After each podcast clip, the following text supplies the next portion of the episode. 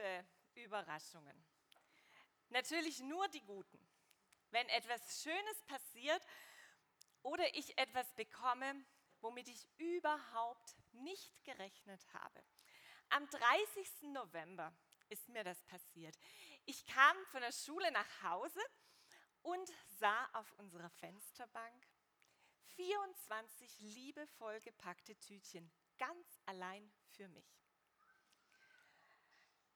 Ihr könnt gleich ein Bild sehen, da sind nicht mehr alle 24, weil da wusste ich noch nicht, dass ich das als Beispiel nehme für die Predigt.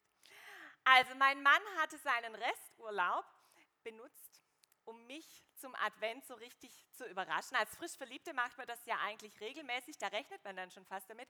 Aber nach zehn Ehejahren und zwei Kindern und so, äh, da geht sowas dann auch manchmal unter und umso überraschter und fröhlicher war ich dann, als ich das gesehen habe. Und ich war natürlich auch gespannt, was da jeden Morgen drin war. Und da waren echt tolle Sachen drin. Äh, diese Woche Montag zum Beispiel, ein Gutschein für eine Woche lang Frühstück machen und Vesperbrote der Kinder. Also Frühstück macht er ohnehin immer, aber ähm, die Vesperbrote der Kinder noch, das war echt toll. Oder ähm, bei dem Konzert waren wir gemeinsam mal. Also waren echt schöne Sachen drin. Ich habe noch gar nicht alles eingelöst. Ein Massagegutschein wäre da auch. Ich liebe eben Überraschungen. Manchmal habe ich solche überraschenden Momente auch, wenn ich ähm, mich mit der Bibel beschäftige. Dann entdecke ich Zusammenhänge, die ich bisher noch gar nicht wahrgenommen hatte oder mein Gottesbild verändert sich oder meine Sicht auf mich selber und auf andere kriegt nochmal eine neue Dimension, eine neue Richtung. Und mir ging das so mit einem Vers aus dem Jesaja-Buch. Es ist einer meiner Lieblingsbibelverse. Es ist wirklich so ein äh, Kalenderspruchvers, einer, um sich an den Spiegel zu hängen und drüber zu meditieren. Auch ein Satz, den ich mit Weihnachten verbinde. Er gehört zu den sogenannten Gottesknechtsliedern, nämlich dem ersten Gottesknechtslied. Hat jemand schon eine Idee, die Bibelkundigen unter euch? Also ich verrate es euch. Jesaja 42, Vers 3. Das geknickte Rohr wird er nicht zerbrechen und den glimmenden Docht wird er nicht auslöschen. Darf ich mal sehen, wer hat den Vers schon mal gehört? Ja, also ganz, ganz großer Teil, es ist ein sehr, sehr bekannter Vers. Und ähm, ich dachte, wir sprechen uns den einfach gemeinsam mal zu und lesen den gemeinsam. Das geknickte Rohr wird er nicht zerbrechen, den klimmenden Docht wird er nicht auslöschen. Das geknickte, das misshandelte, das Opfer von Gewalt wird nicht vollends zerschmettert und zerbrochen. Das gerade noch glimmende, ganz schwach leuchtende, blasse, ausdruckslose, ums Überleben ringende etwas wird nicht gelöscht. In den Bildern vom geknickten Rohr und vom glimmenden Docht steckt ja unsere Erfahrung, dass unsere menschliche Existenz so oft bedroht ist.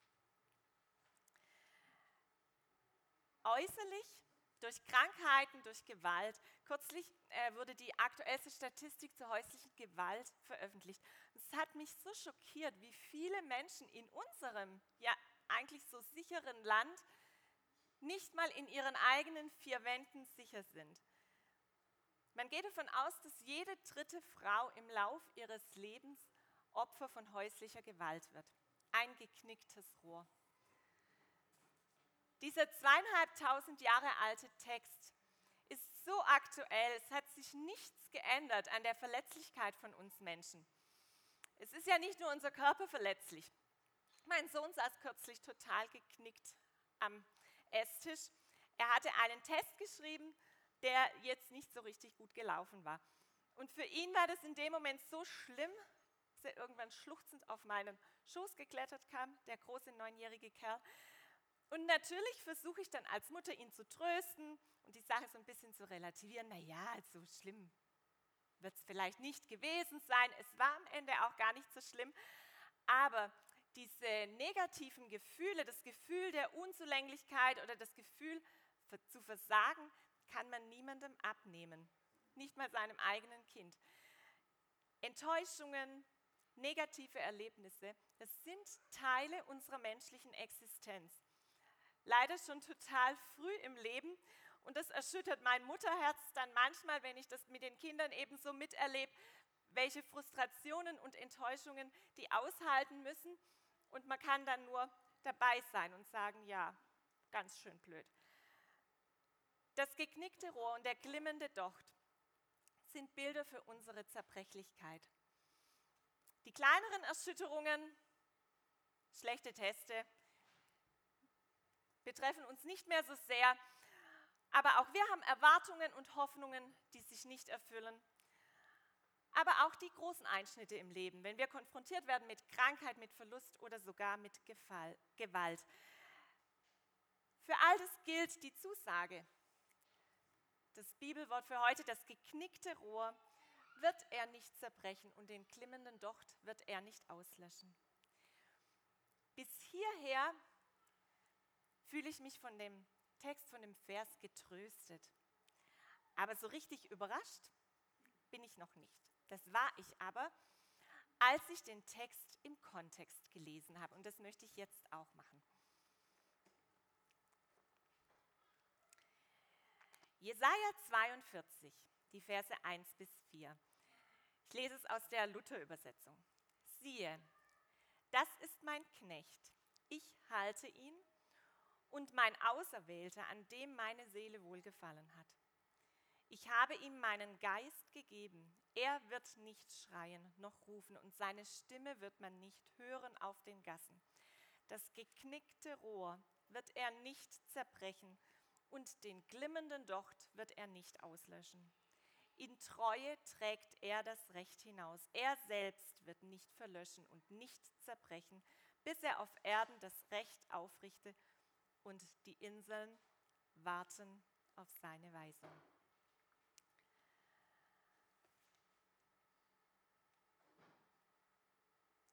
Hier wird von einem Gottesknecht berichtet, einem von Gott Auserwählten.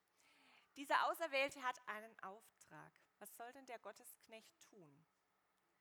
Dreimal wird dieser Auftrag genannt in diesen gerade mal vier Versen.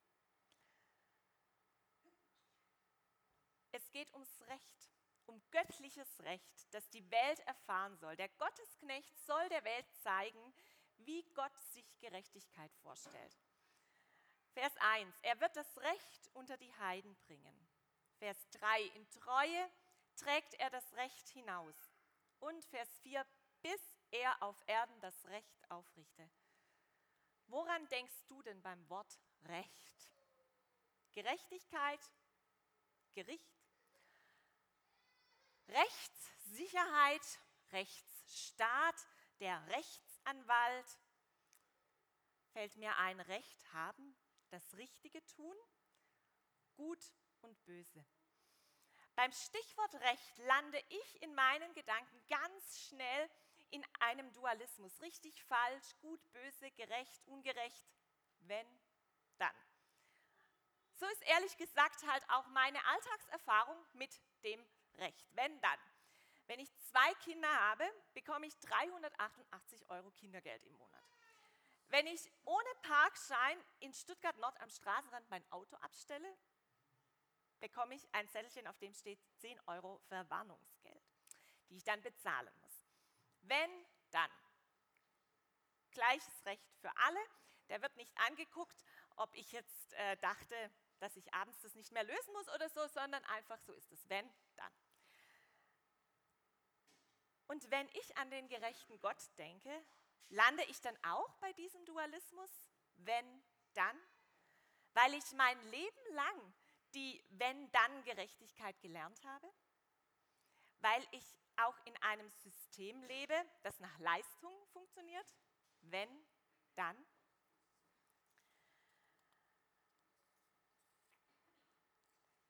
Wenn ein Schilfrohr geknickt ist, dann entsorgt man es.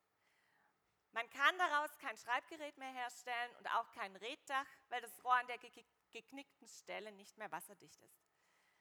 Wenn ein Docht nur noch glimmt, dann löscht man ihn. Der räuchert einem sonst die Bude ein. Der Gottesknecht aber entsorgt nicht und er löscht nicht. Das Recht, das der Gottesknecht allen Völkern bringt, ist keine Wenn-Dann-Gerechtigkeit. Der Gottesknecht, der stellt sich auf die Seite der Verletzten und der Schwachen.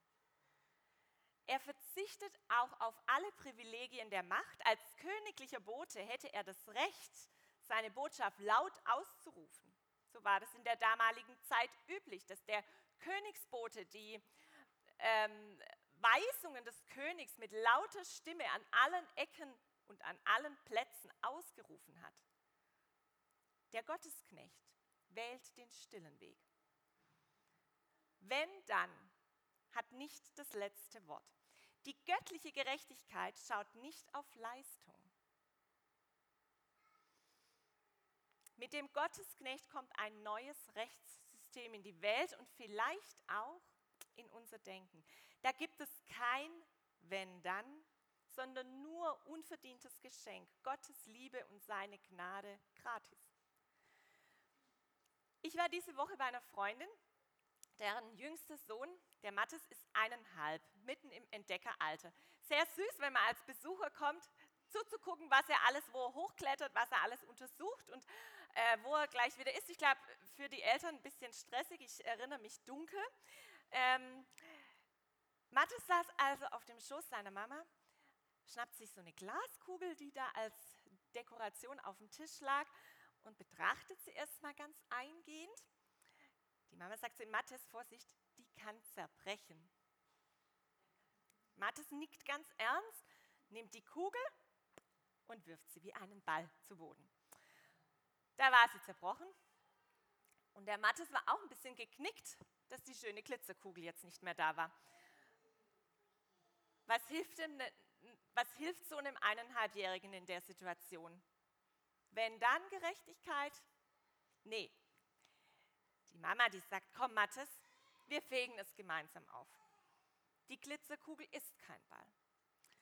Und dann holt er ganz schnell die, den Handfeger und hilft der Mama und ist auch wieder ganz zufrieden, dass er es doch richtig gemacht hat.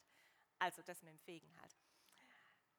Liebe braucht so ein eineinhalbjähriger, die größer ist als Scherben.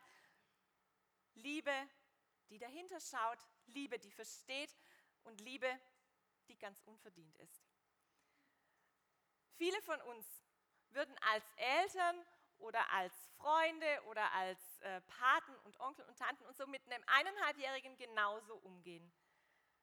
Aber dass Gott uns, dass er dich und mich so ansieht wie die Mama ihr Kind, das fällt uns total schwer zu glauben und anzunehmen. Warum überrascht mich Gottes Erbarmen und seine Gnade immer noch, nachdem ich so viele Jahre schon mit ihm unterwegs bin? Warum lese ich so einen Text, in dem es ums Erbarmen geht, in dem gesagt wird, dass eben der glimmende Docht nicht ausgelöscht wird und ich staune darüber, dass, das, dass es eigentlich um Gerechtigkeit, um Recht geht in dem Text. Warum überrascht mich das? Vielleicht, weil das Wenn-Dann-Prinzip und das Leistungsdenken so tief in mir drinsteckt. Ich möchte ja auch so gern was beitragen. Wenn mein Mann mir so einen tollen Adventskalender schenkt, dann müsste ich ihm doch eigentlich was noch viel Tolleres machen. Habe ich aber nicht. Bei ihm gab es nur ein Schokolädchen am Tag. Liebe ist kein Tauschgeschäft.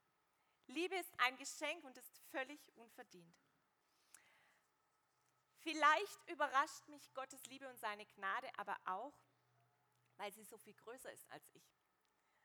Und weil ich immer wieder neue Seiten entdecke und weil ich vielleicht noch mal 50 Jahre brauchen werde, um immer noch nicht alles begriffen zu haben von seiner Liebe und von seiner Gnade. Und ich glaube, deshalb ist es auch ganz gut, dass wir jedes Jahr Weihnachten feiern, weil wir dann immer wieder die Chance haben, noch mal ein Stückchen zu entdecken und wieder überrascht zu werden dass Gott uns tatsächlich beschenken will mit seiner Gnade und mit seiner Liebe. Wir feiern das in diesen Tagen, dass Gott uns beschenkt, völlig unverdient mit seiner Liebe. Gott steht auf deiner Seite, wenn du geknickt und zerbrochen bist. Und er steht auch dann für dich ein, wenn du Dinge zerbrochen hast. Gott will dir begegnen in Liebe. Ich möchte zum Abschluss der Predigt noch beten. Die Band darf dann schon auf die Bühne kommen. Gott, ich danke dir dafür, dass deine Gerechtigkeit so viel größer ist als das, was wir uns vorstellen können. Ich danke dir, dass deine Liebe uns immer wieder überrascht. Ich danke dir, dass du ein gnädiger Gott bist, für den nicht unsere Leistung zählt, sondern der uns wert erachtet, so wie wir sind. Ich danke dir, dass wir das feiern dürfen, dass du auf diese Welt gekommen bist und ich danke dir, dass du uns auch heute begegnen willst. Amen.